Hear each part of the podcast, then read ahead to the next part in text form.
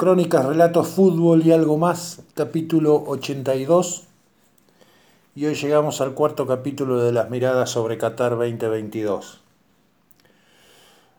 La mañana del 23 de noviembre nos despertamos ansiosos por ese primer partido contra Arabia Saudita y a las 9 de la mañana eh, estábamos todos bastante bajoneados por haber perdido, más allá de que algo se había jugado, y con un panorama futuro que se volvía complicado. Creo que los octavos de final arrancaron antes para Argentina en este mundial, precisamente jugando contra México y Polonia todavía en fase de grupos, pero ganando obligado, ya que si no nos volvíamos del mundial. Eh, ese día hubo un montón de notas criticando duramente a la selección que nos había supuestamente engañado con ese invicto tan largo de partidos y por la forma en que había perdido contra Arabia Saudita. Hubo pocas voces que iluminaron el momento que era tan complicado y una de ellas fue la de Daniel Guiñazú, escribió un texto muy interesante llamado El enemigo íntimo que nadie vio venir. Todo lo bueno que llevó la selección argentina al Mundial de Qatar, todo aquello que agitó una ola de optimismo popular, acaso exagerado, pareció diluirse.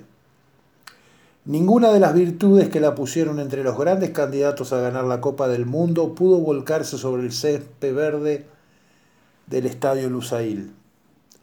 Atrapado por un nerviosismo prematuro que lo hizo fallar pases simples y de corta distancia, ni siquiera el gol tempranero de Messi por un penal de VAR a los siete minutos del primer tiempo contribuyó a serenar los ánimos del equipo que dirige Lionel Scaloni.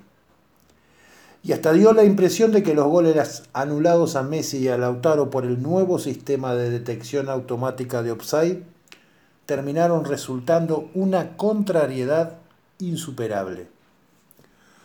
Las emociones del debut en la Copa del Mundo y acaso el peso de responder a tanta expectativa jugaron tan en contra que Arabia Saudita, con un esquema conservador ejercido con gran convicción y al filo mismo del reglamento, y con dos golazos en cinco minutos, terminó llevándose una victoria que con el correr de las horas sigue siendo lo que en verdad fue no bien sonó el último pitazo arbitral.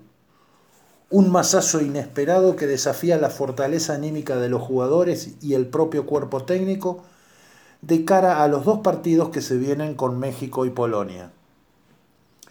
Es preciso mantenerse calmo en estas horas de confusión y no caer ahora en el desborde de un pesimismo tan exagerado como lo fue el triunfalismo que imperó hasta las 7 de la mañana de ese día.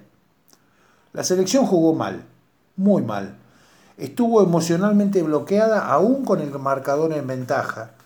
No encontró nunca la manera de quebrar el achique defensivo de los árabes y terminó lanzando centros y pelotazos que nunca lo había hecho antes. Pero eso no significa que haya que despreciar todo lo que se hizo en estos últimos cuatro años. En todo caso, implica un duro choque frontal con la realidad. La selección construyó su identidad enfrentando solo a rivales sudamericanos, tanto en las Copas Américas del 19 y del 21 como en las eliminatorias, y a rivales de, de vuelo futbolístico demasiado bajo como lo fueron Estonia, Jamaica, Honduras y Emiratos Árabes Unidos. Se intuía que en el Mundial la exigencia podía llegar a ser diferente.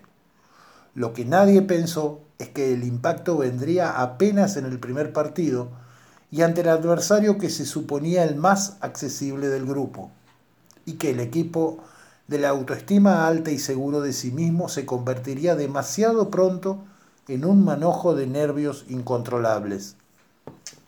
El próximo sábado habrá que ganarle a México y el miércoles que viene a Polonia para superar este mal paso y poder llegar a octavos de final. Si así fuera, esta sonora derrota habrá sido una advertencia y podrá continuar la larga marcha rumbo al título mundial.